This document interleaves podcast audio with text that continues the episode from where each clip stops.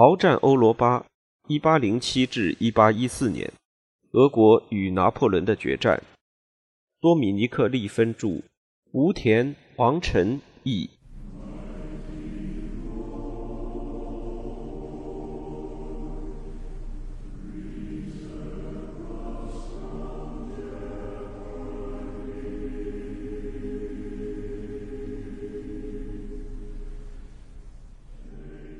果拿破仑立刻同意了上述条件，即使是梅特涅都有可能向后退缩，因为这大大约束了奥地利在意大利的影响力。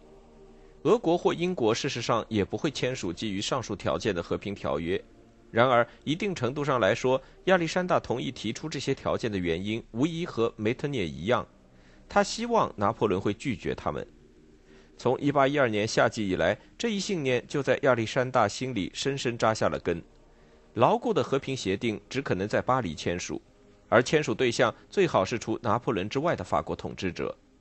然而，提出这种战争目标会吓坏他的盟友们，因此亚历山大小心翼翼地将这一看法深藏于心，哪怕是在1813年11月谈论向巴黎进军和推翻拿破仑，都依然时机未到且十分危险。在梅特涅的耳力范围内说这些话时，更是如此。对亚历山大而言，关键的一点是军事行动应当全力以赴地继续进行下去。他一直相信，会决定并且应当决定最终和平解决方案的是在战争中的运数。至于阿伯丁，他无疑害怕与联军的共识相悖。然而，在面对像梅特涅或亚历山大那样大权在握、老奸巨猾的外交官时，他不过是个毫无经验的年轻人罢了。事实上，联军迅速地调低了他们的报价。十二月一日向法国人民发布的宣言就并未承诺保留法国的天然疆界，而是一定程度上比在任何国王统治下的法国还要大的领土。因为一个勇敢的民族是不该仅仅因为在一场顽固而血腥的战争中遭受失败就降低地位的，而他在这场战争中则以一贯的无畏展开了战斗。这一调整部分反映了伦敦对于阿伯丁所同意的条件的恐惧。此外，亚历山大的基本信念，正在发生的军事和政治事件终将决定和平条件，无论如何都被证明是正确的。联军一出现在荷兰边界，当地就随之发生了暴动。此后的景象和1813年春季在汉堡和北德意志发生的起义十分类似。荷兰人和汉堡市民一样，都深受拿破仑的经济政策的危害。他们渴望得到解放，由亚历山大·本肯多夫指挥的温岑格罗德兵团先锋驰入荷兰境内，支援人民暴动，并确保阿姆斯特丹安全。他的步兵第二列兵团和图拉步兵团在不到三十六小时内行军六十公里。本肯多夫的分遣队中也包括了一个团的巴什基尔人。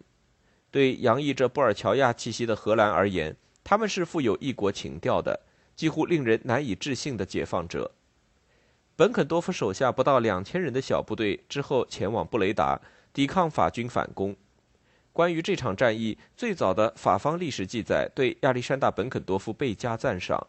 认为即使是在试图展开防御的战斗中，他都表现出了勇敢和积极主动的品质，更不用说在此后脱身的战斗中了。和前一年在汉堡时不同，联军现在有大批正规部队支援哥萨克，并支持暴动。比洛的普鲁士军进入荷兰，在几个星期内横扫了大部分低地地区。即使就军事层面而言，征服低地地区也对入侵法国有重要作用，更不用说政治影响了。他为联军打开了一条可能的补给线，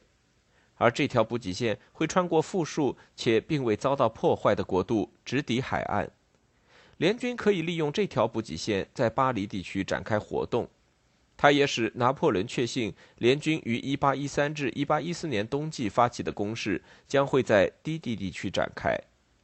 因此他将质量低劣的后备军中相对而言最优秀的一部分向北调动。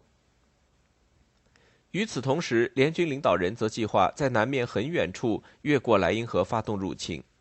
布吕歇尔和格奈泽瑙争辩说。应当趁拿破仑的军队依然规模不大且组织混乱时，立刻发起攻击。此后的普鲁士历史学家也赞成这一战略，但联军也因秋季战局而变得疲惫、饥饿，人数稀少。他们也需要时间去休整，重新组织部队，在后方建立军用道路、仓库和医院。事实上，在莱茵河畔休整的七个星期内，联军得到了比拿破仑更多、更好的援军。当他们在年底开拔向前时，法国东部轻而易举地落入他们手中。联军的人数依然远远超过拿破仑的部队。此后的战役变得更为困难，但这与数量没有什么关系，是联军低劣的指挥和让政治考量破坏军事行动导致了这种后果。十一月九日，巴克莱德托利向皇帝提交了俄军在秋季战局结束之际的状态报告。他估计，尽管我们取得了伟大的胜利，但目前的战役已经消耗了我们一半的军队。在一些部队单位中，不在行列里的人员所占比例还要高得多。维特根施泰因伯爵的骑兵甚至还不到他在八月底离开西里西亚时的兵力的四分之一。在五个前线兵团里，只有两个还能够继续自行作战，看上去还像正规士兵。这两个兵团是康斯坦丁大公由禁卫军和制带兵组成的预备兵团，以及北方军团中的温岑格罗德兵团。该兵团参与战斗较少，因而损失也少于其他兵团。在其他三个兵团——维特根施泰因、朗日隆和萨肯，有许多单位，除非立刻采取行动，不然他们就将面临完全解体的威胁。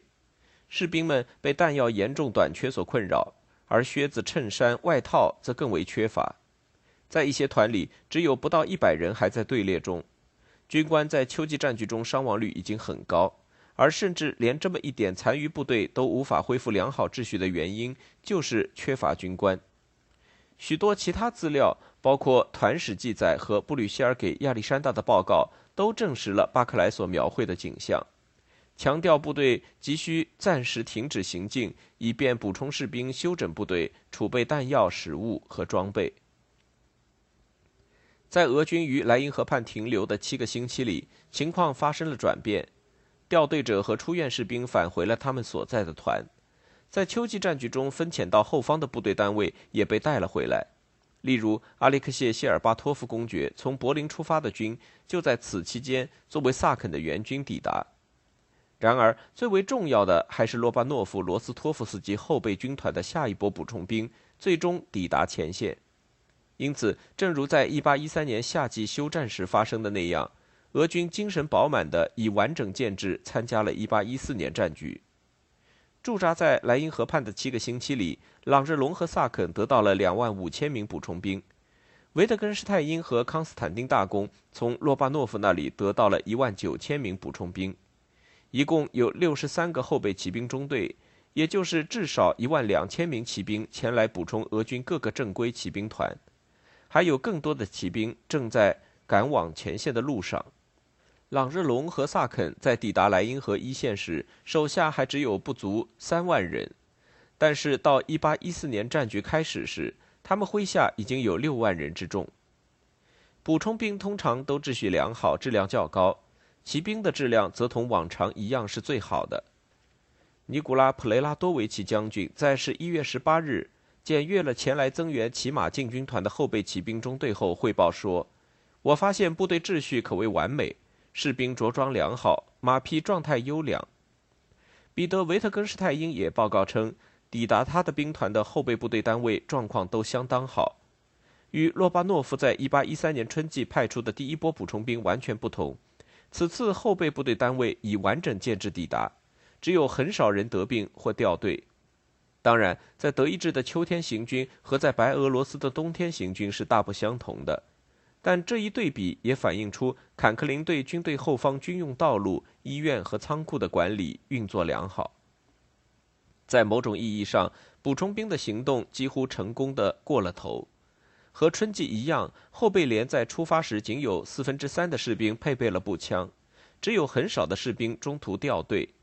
因而，萨肯兵团的一些士兵实际上要等到1814年1月初从法军那里夺取大批储备物资后，才得到了属于自己的步枪。装备也是一个问题。当亚历山大钟爱的禁卫军士兵配着列兵团的斜挂肩带和子弹带出现时，他变得近乎歇斯底里。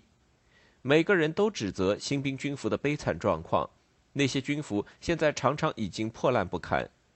在1814年，许多常规团的军服模样也很奇怪，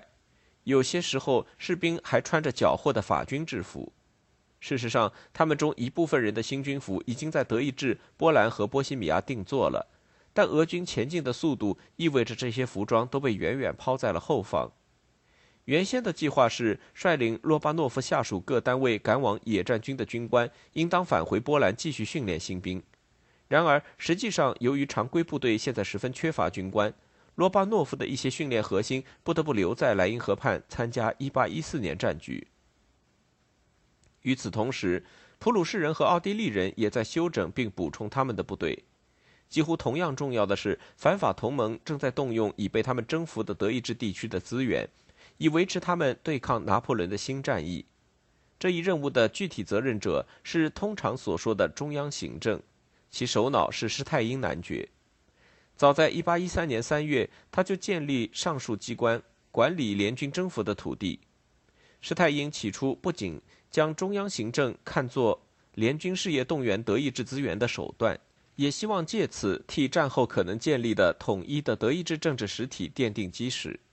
在这样的政治实体里，君主们的主权将受到联邦机构和选举产生的议会的限制。这一计划对梅特涅和前莱茵同盟的君主们而言都是不可接受的。他们团结起来对此加以破坏。历史学家集中研究这场政治战争，而亚历山大在此战中并没有进行任何挑战梅特涅的尝试。为了保住他们的主权，君主们要付出的代价就是慷慨支持联军的战争动员。在这一点上，梅特涅和施泰因同样坚定。在和反法同盟签订的条约中，君主们许诺向联军提供正规军，其数量与他们之前提供给拿破仑的相同。此外，还要派出和正规军人数目相等的国民后备军，他们还要向联军贡献一年的税入。尽管这显然不能立刻以现款缴纳，最终巴伐利亚军和福腾堡军在施瓦岑贝格军团中作战。此外，还建立了其他五个德意志军，一些军接过了封锁法军要塞、看守联军基地和交通线的任务。这种做法把大批俄普一线军队解放出来，使得他们能够向巴黎地区开进，参加1814年二三月间与拿破仑的战斗。如果没有这些援军，联军在这场战役中几乎是必败的。对许多反法同盟领导人和将领而言，进军巴黎并推翻拿破仑的想法看上去十分冒险。许多世纪以来，法国都是欧洲最强大的国家，在一四一五年之后，还没有外国军队曾经占领过巴黎。正如库图佐夫在一八一二年十一月回忆的那样，就在一个世纪前，西班牙王位继承战即将结束时。法国与大部分欧洲国家处于战争状态，而联军以两位可以跻身历史上最伟大将军之列的人为统帅：萨沃伊的欧根亲王和马尔伯罗公爵。在整整六年的连战连败之后，法国的崩溃已经隐约可见，但这个国家却依然能够集中资源击败入侵者，与欧洲其他国家打个平手。法国在1792至1794年也做到了同样的事情。尽管看上去处于混乱中的共和国不仅要与全欧洲对抗，还要面临内战的威胁。假如联军的入侵燃起了法国人的民族主义情绪，激起了大规模抵抗，那么没有一支军队的规模能够大到成功压制如此庞大的国家和人民。此外，法国的东部边界由一条又一条的河流保护着，不仅包括莱茵河，还有摩泽尔河、莫兹河、马恩河和福日山脉。除了这些天然防线，法国东部边境上还分布着世界上最密集也最昂贵的链状要塞群。任何试图利用从东部边界延伸到法国心脏地带的大道的入侵者，都将受到要塞群的阻挡、牵制和骚扰，而这正是他们的设计目的。最为重要的是，联军还试图在冬季展开入侵。如果联军要在动员人员和物资的方面抢先拿破仑一步，一场冬季战役就是必不可少的。他将确保皇帝缺乏受过训练的士兵，让他既不能坚守堡垒群，也不能在战场上投入大军。另外，他也对联军的补给、运动及给平民留下的印象造成了严重影响。到这时为止，联军各部补给里最庞大的项目是给马匹准备的草料，但军队的马车只能运走其中的一小部分，而冬季的野外是没有草的，因此大部分草料都需要从当地仓库征收。士兵口粮中的很大一部分也要这么处理。辎重车队越庞大，军队的行动就越笨拙，在许多小道难以通行的冬季更是如此。与拿破仑作战时缺乏机动性，将被证明是致命的。然而，就地补给只有在地方当局协助征收且人民不加以抵抗的状况下，才能够运作良好。只要联军还在运动，部队相对分散，并且看上去有可能获胜。地方上就有可能表现出合作的意向。一旦军队需要集中起来准备作战，问题就会成倍的增加。尤其是联军静止不动，拿破仑看起来却占了上风的时候，没有什么比一支庞大敌军就地取食更能激起大众的抵抗，更能帮助拿破仑的了。而联军队伍中饥荒正在蔓延，纪律也松弛下去，情况就尤为严重了。士兵们对联军领导人此时发出的保持良好行为和基督徒的忍耐的呼吁充耳不闻，人民抵抗和军事暴行的恶性循环极有可能发生。规模越来越大的分遣队不得不越来越深入乡村，寻找被藏起来的补给物资。巴克莱德托利预言过不少此类问题，不过事实上，他们对任何一个多少有点学问的将军而言都是不言自明的。为了将此类问题降到最低限度，特别是为了包抄法国要塞地带的侧翼，联军决定主攻方向应当经过瑞士境内。他们将从那里向西北方向前进，进入朗格勒高原。一旦在朗格勒站稳脚跟，他们就将决定进军巴黎的时机是否已经成熟。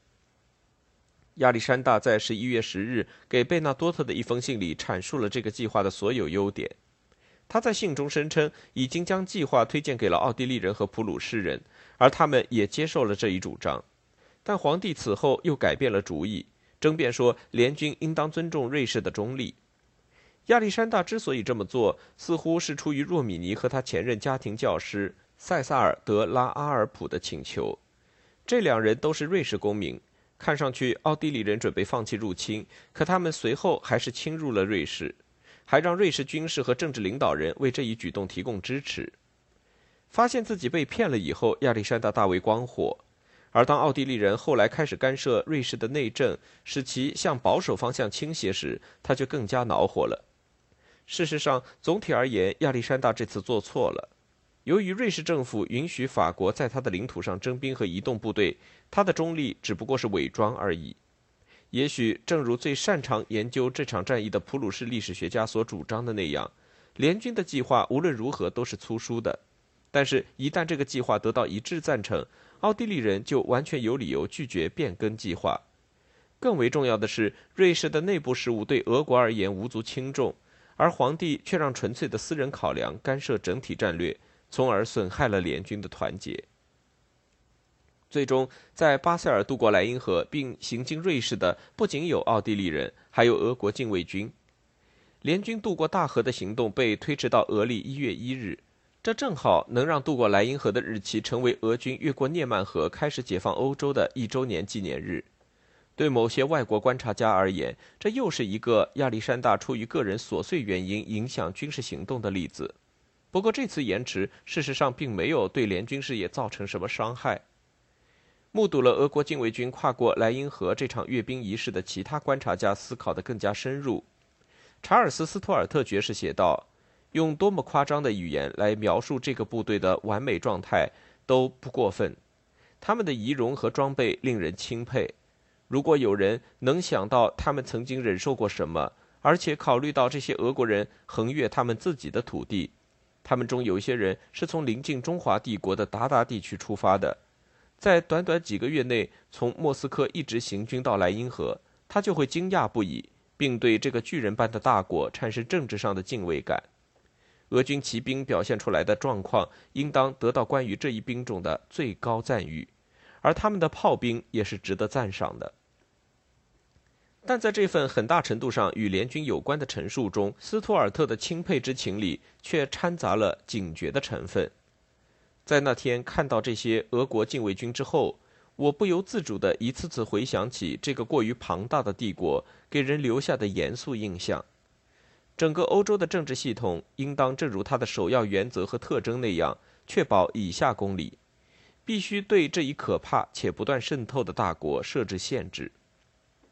联军自巴塞尔出发，向朗格勒开进。驻施瓦岑贝格总部的英国代表伯格什勋爵对这位元帅的领导才能印象并不深刻。在入侵法国期间所观察到的事情中，没有哪件比联军此刻的运动更能不可思议地体现出他们的谨慎了。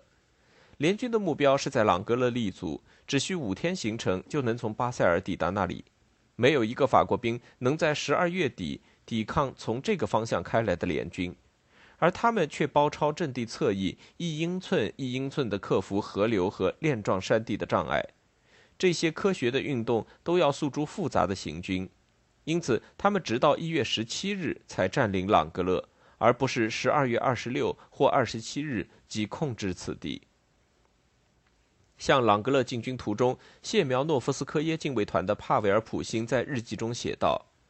道路状况恶劣，天气糟糕透顶。”而且当地的法国人非常贫穷，由于法国当时总是被俄国军官当成欧洲文明的顶峰，其他许多军官也被他们眼前的贫困景象震惊了。法国的贫穷与萨克森、西里西亚令人羡慕的富庶，在他们的日记和回忆录中形成了鲜明的对比。法国人起初显得胆怯而精神萎靡，既没有体现出保卫拿破仑的热情，也没有支持波旁王室的热情。然而，规模庞大的侵略军不可避免地造成了毁灭和劫掠。一位近卫龙骑兵团的军官回忆说，他的士兵在寻找下榻庄园的隐藏财富时有准确的直觉。最后，该团团长成功的找出了大部分劫掠品，将他们物归原主。当禁卫军骑兵带头劫掠后，哥萨克就不大可能保持谨慎了。他们的大部分军官都要比禁卫军团长无所顾忌得多。在进入法国之后不久，亚历山大就致信普拉托夫，抱怨说，甚至有些哥萨克将军和上校也在洗劫法国住宅和农场。对亚历山大而言，这固然令人羞耻，而且也十分危险，因为这种做法冒的是激起人民战争的风险，而那正是联军极力想要避免的。在施瓦岑贝格的大军几乎毫无抵抗地向朗格勒开进的同时，规模小得多的西里西亚军团则在着手展开更加危险的行军。他们需要在莱茵河中游渡河，然后穿过法国要塞和河流防线的主要地带。亚历山大在十二月二十六日给布吕希尔的指示中，命令他越过莱茵河，前进与主力部队会合。但具体选择哪条前进路线，则取决于布吕希尔本人。亚历山大所坚持的一点是，关键在于保持两个军团间的联系。这样，军团所处的位置会让他们总是能够并肩作战。布吕希尔被迫留下几乎全部朗日龙兵团，封锁美因茨大要塞；整个约克兵团则被用于监视梅兹、蒂尔维永、卢森堡要塞群。被布吕希尔带着向前推进的只有萨肯兵团和扎哈尔·奥尔苏菲耶夫中将的小型分遣队，麾下总计不过两万七千人。这位元帅从来不厌恶冒险。但他手下的哥萨克缴获了关键的敌军信件，从而使得他对法军的人数和部署位置了如指掌。这无疑对他的处境极其有益。由于拿破仑正在巴黎动员新兵，而法国野战军的精锐后备军则被部署在低地方向，布吕歇尔知道他面对的只不过是精疲力竭并且分布单薄的如木墙一般的敌军。敌方可以调动的所有部队在数量上勉强超过他自己的部队。而且面前的法军还被分成了由不少于三位元帅所指挥的不同分队，这种状况鼓励着布吕希尔向前推进，将法国人赶过摩泽尔河、莫兹河和埃纳河，随后再转向西南方向与施瓦岑贝格会合。到1814年1月底，联军已经征服了法国东部的庞大条状地带，使得拿破仑无法利用这些地区的人力资源、税收和食物补给。在拿破仑动员法国资源的努力已经遭遇到了空前困难和阻力的时候，对他的战争机器来说，这又是一个沉重打击。令人畏惧的征兵系统的效率，在1810至1813年达到了最高程度。此时，则在拿破仑贪得无厌的需求面前，终于开始走向了浩劫。在1813年11月被招往兵站的新兵，后来大部分都没有出现，他们也不能像过去那样得到武器装备，甚至连军官都没有。拿破仑没有预料到联军会在冬季入侵。他们的攻势使他征集新的大军团的计划陷入混乱。此外，亚历山大恰当的坚持把围困在德累斯顿、但泽、莫德林和其他中欧要塞的大批法军都作为战俘对待，而这些要塞在1813至1814年冬季及时的逐一投降了。他拒绝批准允许要塞守军返回法国的投降条款。如果这些人回国，毫无疑问，最后其中有些人会为拿破仑训练新兵。并成为军队的核心。到1814年1月底为止，拿破仑的处境已经越发绝望。看上去，亚历山大让军事行动决定最终和平解决方案的限度的战略，此时正在让他的期望成真。换句话说，就是拿破仑的失败和倒台。在法国土地上的第一场大战发生于1月底，拿破仑于1月25日离开巴黎。前往他位于沙龙的总部，在那里转向东南方向，希望能够在布吕歇尔所部与施瓦岑贝格会合前将其捕获，并予以歼灭。对布吕歇尔来说，很幸运的是，俄军骑兵俘虏了一位携带着拿破仑制定的计划的参谋。与之同样幸运的是，彼得·帕伦和部分主力部队骑兵就位于布吕歇尔附近。帕伦延缓了法军前进的速度，掩护布吕歇尔所部于一月二十九日午后抵达布列纳。就在那个冬日下午的晚些时候，拿破仑的步兵列成三个纵队对布列纳发起攻击。布吕歇尔的总部就设在布列纳城堡，他从那里可以清楚地看到正在前进的敌军。他当即发现法军左翼的纵队易受骑兵攻击，便下令伊拉里翁·瓦谢里奇科夫向敌军侧翼和后方冲锋。这使得法军步兵陷入了停顿。然而，法军步兵于当天傍晚时分，在黑暗中越过阿尔苏费耶夫规模较小的军，从联军另一翼攻入布列纳。布里歇尔和萨肯差点沦为战俘，后者的一位重要参谋战死。在度过了最初的混乱阶段之后，俄军官兵再次集结起来。布吕歇尔则向位于布列纳南方几公里的特拉纳高地上的主力军方向撤退，以便与其会合。但萨肯对奥尔苏菲耶夫暴怒不已，他将整个事件都归咎于奥尔苏菲耶夫。拿破仑一路追踪布吕歇尔，在临近特拉纳高地北方的拉洛蒂耶勒村设立总部。其后，两支军队一动不动地对峙了两天。到二月一日正午为止，拿破仑确信联军的目的在于绕过他的西侧采取行动，因此下令他的预备队离开拉洛蒂耶勒，去监视该方向的联军。然而，战局不久就变得清晰起来。布吕歇尔将攻击法军战线，拿破仑手中只有不足五万人，却要控制长达九点五公里的战线，他的部队人数实在是太少了。拿破仑的右翼在迪安维尔村，紧靠着奥布河；拉罗蒂埃勒村位于战线中央，而战线则一直延伸到左翼的拉吉伯里耶村。布吕歇尔负责指挥西里西亚军团的萨肯、奥尔苏菲耶夫所部。他们位于战线中央，正对着拉罗蒂耶勒。在他们左侧的是九罗伊的奥地利兵团，九罗伊奉命攻击迪安维尔；右侧则是由福腾堡王储指挥的福腾堡兵团，他们的任务是攻击拉吉伯里耶。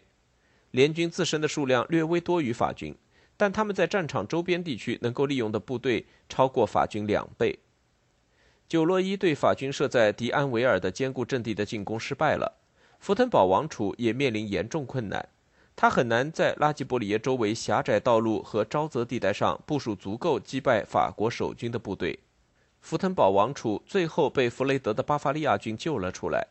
巴伐利亚人出现在敌军左翼，迫使马尔蒙元帅撤退。施瓦岑贝格并未命令弗雷德加入战斗，但这位巴伐利亚指挥官主动向炮声传来的方向前进。然而，最激烈的战斗发生在拉罗蒂耶勒和其周围地区。这场会战中，联军四分之三的伤亡都是在这里产生的。萨肯的步兵列成两个纵队进攻拉罗蒂耶勒，约翰·利芬沿道路正面进攻，阿列克谢·谢尔巴托夫则在东面几百米远处向前推进。